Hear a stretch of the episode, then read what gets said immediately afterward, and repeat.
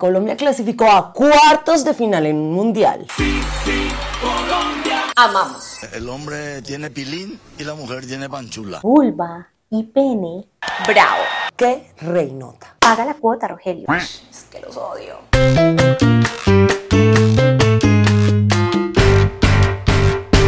Bienvenidos a La Caldera, el noticiero feminista de la revista Volcánicas, creado para expresar nuestra indignación y celebrar algunas iniciativas que están tumbando el patriarcado una noticia a la vez. Y en la semana en la que Colombia clasificó a cuartos de final en un mundial. Bulgaria incluyó los delitos de odio basados en orientación sexual en su código penal. Y en México, la ideología de género nos disparó con su rayo láser comunista desde los cuadernos de la SEP. Estas fueron las noticias. Colombia. El feminicidio de Luzmeri Tristán y la revictimización mediática. En la madrugada del 6 de agosto se conoció la noticia del feminicidio de Luzmeri Tristán, de 60 años, presuntamente a manos de Andrés Gustavo Richie García, su pareja, a quien la fiscalía ya le imputó el delito de feminicidio agravado, pero el muy cínico no aceptó los cargos. Luzmeri, nacida en Pereira y criada en Cali, fue ciclista y patinadora, campeona panamericana de patinaje y primera colombiana campeona mundial de patinaje en los 5.000 metros. El feminicidio se cometió la noche del 5 de agosto en la vivienda de Luz Meri, en la ciudad de Cali. La víctima fue hallada con impactos de arma de fuego junto al presunto feminicidio. Los investigadores incautaron una pistola semiautomática, un revólver y tres pistolas traumáticas de propiedad de Richie, sin permiso para su porte. Al momento de la captura, Richie tenía en su poder el arma que según los expertos forenses en balística fue usada para asesinar a Luz Meri. El tipo tenía antecedentes de violencia de género, pues su ex esposa, María del Pilar Jaramillo, ya la había denunciado en el 2017. Justicia para Luz Meri y para las 300 víctimas de feminicidio que registra Colombia en lo que va del año. Y no puede ser que a estas alturas de la vida los medios sigan revictimizando a las víctimas, esculcando sus vidas sentimentales para ver cómo se las culpa de sus propios feminicidios. Ojalá mostraran tanto interés por escudriñar el pasado de los presuntos feminicidas. Es que los odio. México. Justicia para Celia y Ariadna Fernanda. Luis Arturo, de 27 años, aventó a Celia Adriano Rodríguez, una joven de 19 años, a las vías del metro Hidalgo en la Ciudad de México. Y posteriormente se aventó él también. Ambos fallecieron. Celia se encontraba en compañía de su novio Luis Sánchez, quien presenció todo junto a otras personas usuarias del transporte público, a quienes se les tuvo que atender por crisis nerviosas después de presenciar el hecho. Como era de esperarse, los medios mexicanos machistas revictimizaron a Celia, al tildar el delito de crimen pasional, suicidio pasional y celos patológicos, diciendo además que el victimario era su expareja cuando la verdadera pareja y la familia de la víctima han dicho que no conocían ningún vínculo entre ellos. Y si ese fuera el caso, si sí existiera un vínculo, este tampoco sería un crimen pasional, sería un feminicidio. Mientras tanto, hay avances en la investigación de un feminicidio cometido también en Ciudad de México, a finales de octubre del año pasado,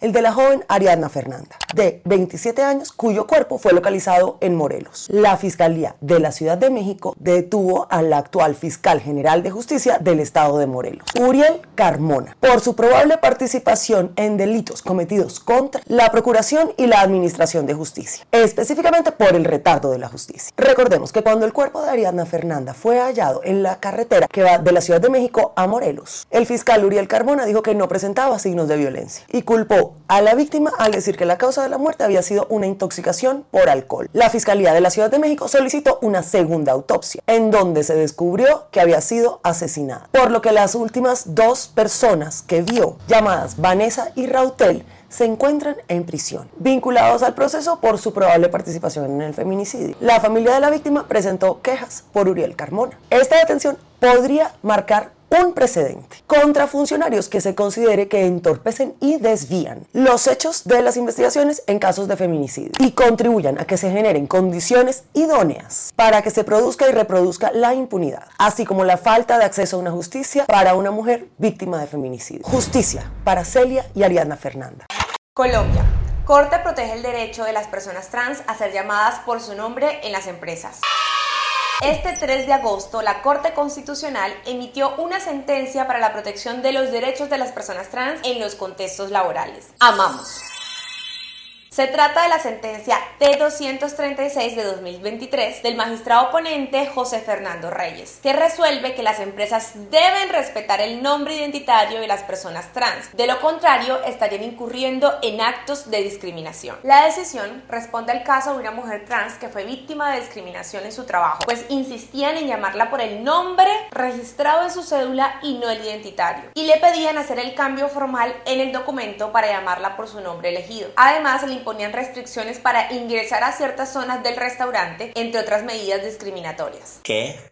La Corte dijo que se vulneró su derecho a la identidad de género y esto limitó su derecho al trabajo y atentó contra su dignidad y ordenó a la empresa disculparse con ella, hacer cursos sobre violencias de género y diversidad, así como actualizar sus protocolos de prevención y actuación frente al acoso para prevenir actos discriminatorios en el ámbito laboral hacia las personas trans y determinar la ruta de protección de sus derechos y garantías. Y de paso mandó a los jueces a tomar cursos para evitar revictimizaciones judiciales. Ya ves, Rogelia, que negar la identidad de una persona trans y llamarla por su dead name viola sus derechos. Deja de hacerlo. Luego te andas quejando en las mismas redes donde misgendereas porque nadie te contrata. Ya basta de estupideces.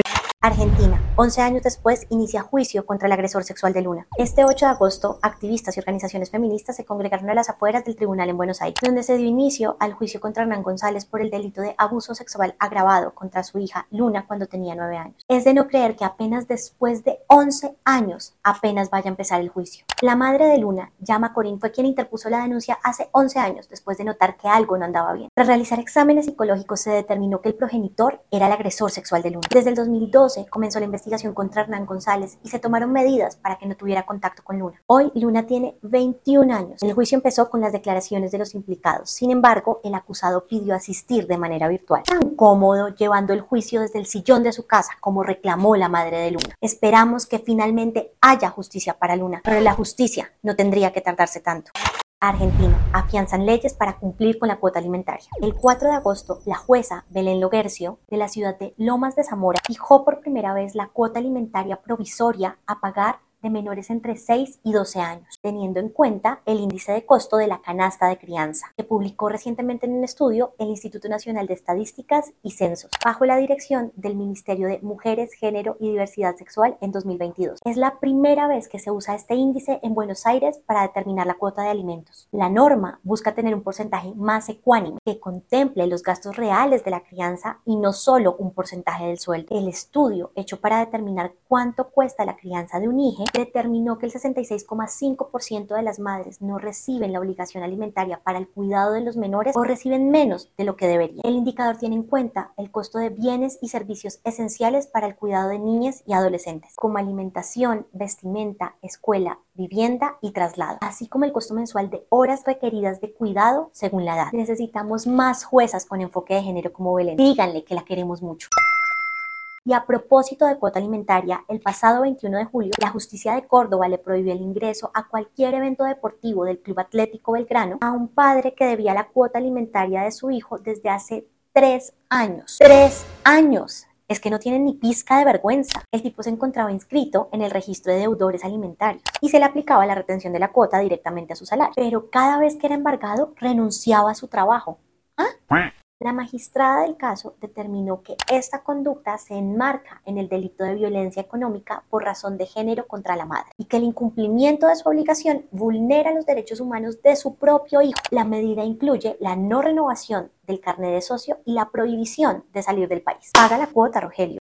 México, primera mujer del continente en subir las montañas más altas del mundo es mexicana. La mexicana Viridiana Álvarez se convierte en la primera mujer del continente americano en subir las 14 montañas más altas del mundo, arriba de 8.000 metros. ¿Quién hubiera pensado que una mujer que empieza a subir montañas a los 30 años, sin antecedentes y viniendo de un lugar sin montañas, pudiera lograr lo inimaginable? Dijo la alpinista de 37 años. Álvarez, que desde hace 8 años se dedica a escalar, mantiene el récord Guinness de ascenso más rápido de 3 tres montañas, de las más altas del mundo, utilizando oxígeno suplementario al subir el monte Everest, el K2 y el Kangchenjunga, en un tiempo récord de un año y 364 días, superando la marca que era de dos años. Con una imagen de la Virgen del Guadalupe y la bandera de México y su equipo, Viridiana compartió fotos ahora sí desde la cima del mundo.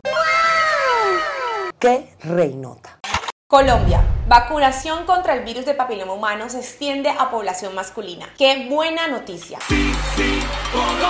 El Comité Nacional de Prácticas de Inmunización votó a favor de extender la cobertura de vacunación contra el virus de papiloma humano, VPH, a la población masculina del país, específicamente a niños y hombres menores de 18 años, y así prevenir que los hombres, que son los principales propagadores, contagien a sus parejas. Aplaudimos esta noticia porque la lucha contra la erradicación del cáncer de cuello uterino debe ser compartida y no solo responsabilidad de las mujeres.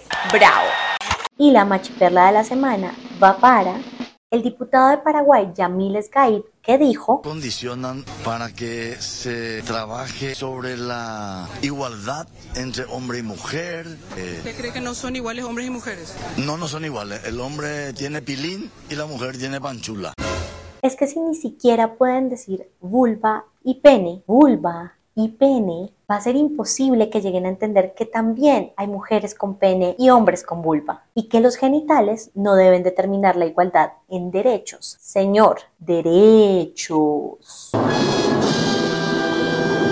Si te gustó este noticiero, déjanos tus comentarios y compártelo con tus amigas. Y si te gusta nuestro contenido, recuerda que puedes suscribirte a nuestras membresías en Patreon para apoyarnos y recibir contenidos especiales. Gracias a nuestros amics que aparecen en los créditos por apoyarnos. Nos vemos la próxima semana con más noticias.